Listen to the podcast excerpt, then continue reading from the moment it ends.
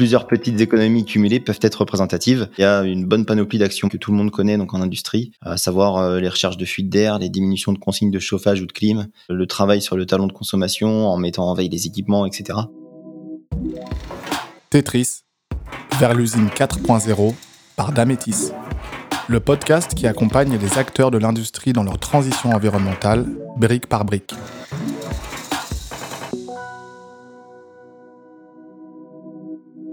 Bienvenue dans un nouvel épisode de Tetris vers l'usine 4.0 par Damétis. Ça y est, on entre dans la troisième grande étape pour améliorer la performance environnementale de votre usine, celle des ajustements. Pour rappel, euh, on a fait l'état des lieux pendant l'étape 1 et euh, on avait consacré l'étape 2 à l'analyse détaillée.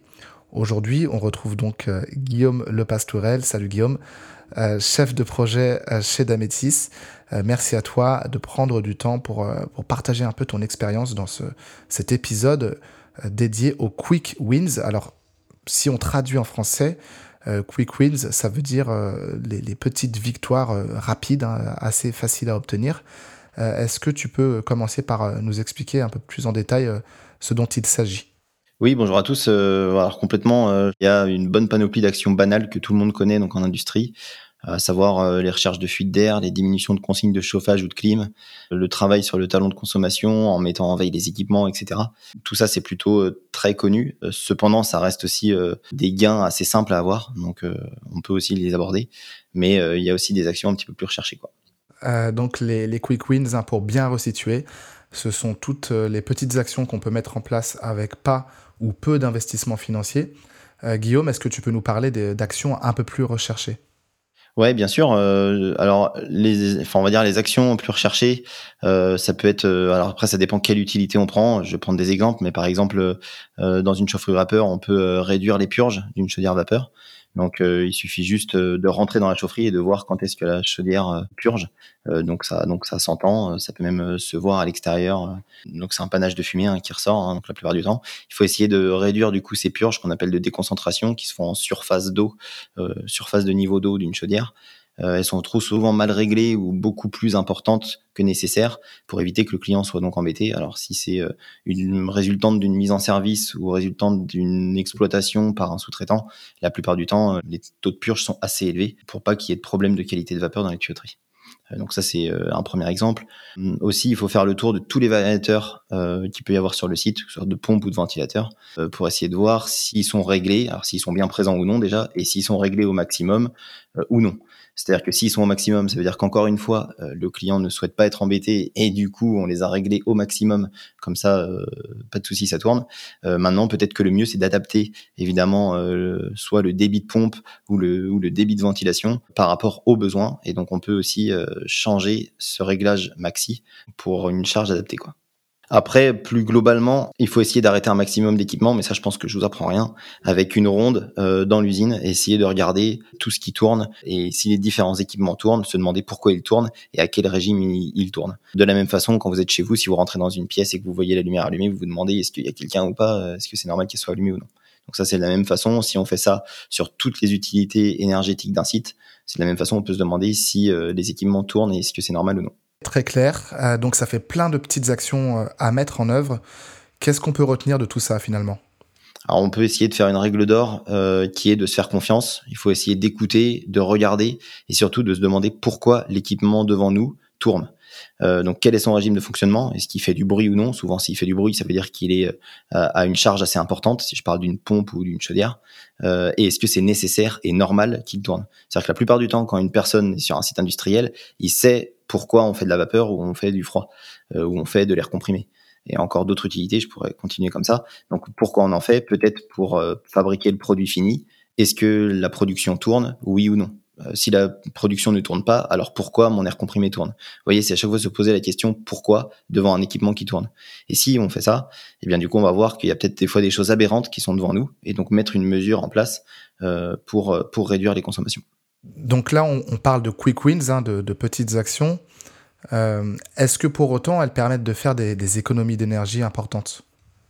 Euh, oui, oui, oui. Alors euh, c'est certain que en fait, ça va être des économies importantes et aussi immédiates. Et elles vont être importantes. Pourquoi? Parce qu'en fait, on joue sur le temps, c'est-à-dire que si on ne voit pas ce gain, la plupart du temps, si on reprend l'exemple des variateurs ou autres, ou alors les purges, ça veut dire que l'équipement va être en continu euh, en train de perdre de l'énergie. Donc ça veut dire que si c'est en continu, c'est 8760 heures, euh, c'est une année en heures, donc ça veut dire que forcément, fois 8760, ça va donner un chiffre malgré tout important. Donc, euh, donc même si la perte est vraiment marginale, fois 8760 heures, ça commence à faire une énergie assez représentative. Donc après, au contraire, si une action engendre peu d'économies, la démarche de réflexion engendrera un jour ou un jour ou l'autre euh, une économie plus importante.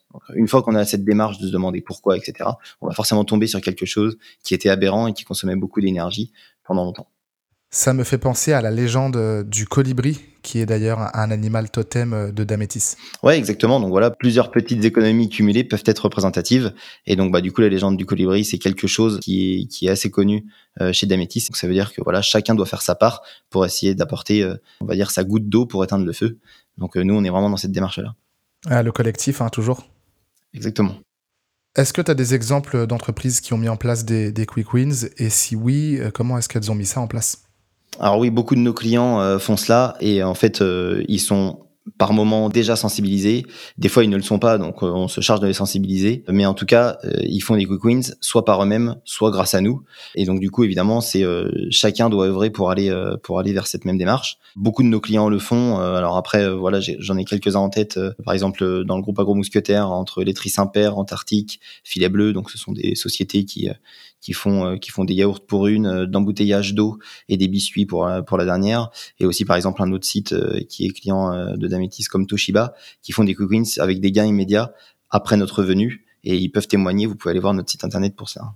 Alors Guillaume, qui va gérer cet aspect-là dans l'entreprise? Est-ce qu'on va parler du, de management du changement par exemple? Et est-ce que c'est plutôt facile ou, difficile de le mettre en place avec les équipes? Ça va concerner plusieurs services dans une usine. Le pire du, du management, c'est quand tout est euh, sur un seul et même service. Mais la plupart du temps, c'est géré globalement par la maintenance, euh, et par les équipes maintenance qui reconnaissent bien les équipements. Donc c'est à dire ils ont ils ont une bonne vision du site, mais après c'est pas une généralité, ça peut être sur d'autres services et la plupart du temps le management du changement où il est bien réussi, c'est quand c'est quand il y a une personne qui arrive à fédérer plusieurs services et là du coup voilà, c'est c'est une personne on va dire plutôt technique qui arrive à fédérer par exemple le service hygiène sécurité environnement, service achat parce qu'aussi il faut pouvoir acheter des choses pour pouvoir faire de la maintenance et pouvoir faire des économies d'énergie. Euh, et donc plein d'autres services autour de autour d'une usine. Et donc du coup, ça va être ça la clé euh, pour pouvoir réussir à un bon management du changement. Une autre règle d'or, c'est d'essayer d'impliquer tout le monde autour de soi. Donc, au-delà d'aller euh, chercher euh, les compétences dans les autres services, c'est aussi euh, du coup mettre des quick wins. Ça peut être très bien si on le fait tout seul et si on, avec notre volonté, on va y arriver à mettre quelques quick wins en place. Par contre, c'est vrai que si on arrive à déployer le nombre de personnes qui va essayer d'aller rechercher ces gains-là, plus on est, plus on est fort. Donc, du coup, plus on arrive à trouver d'économies d'énergie. Donc, évidemment, l'idée, encore une fois, c'est de pouvoir sensibiliser tout le monde pour essayer d'aller dans la même démarche. Très bien, merci à toi Guillaume. De rien, merci beaucoup. Et merci à vous aussi si vous nous avez écoutés euh, jusqu'au bout. Pour ne pas manquer les prochains épisodes, abonnez-vous à Tetris depuis Spotify ou Apple Podcast et laissez un avis 5 étoiles à l'émission pour lui permettre de se faire connaître et d'accompagner plus d'industriels dans leurs défis liés à la performance environnementale. Merci et on se retrouve dans le prochain épisode.